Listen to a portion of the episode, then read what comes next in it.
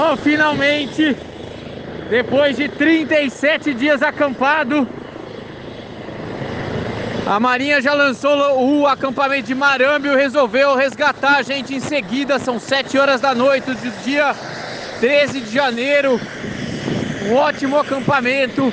A gente termina aqui a nossa operação, retornando ao navio Arirongel e em seguida Baía do Almirantado na estação Antártica Comandante Ferraz e depois destino a Punta Arenas, onde a gente pega o KC-390. Viva Antártida, viva o Prontar, viva a Marinha, viva a pesquisa no Brasil, viva 2023!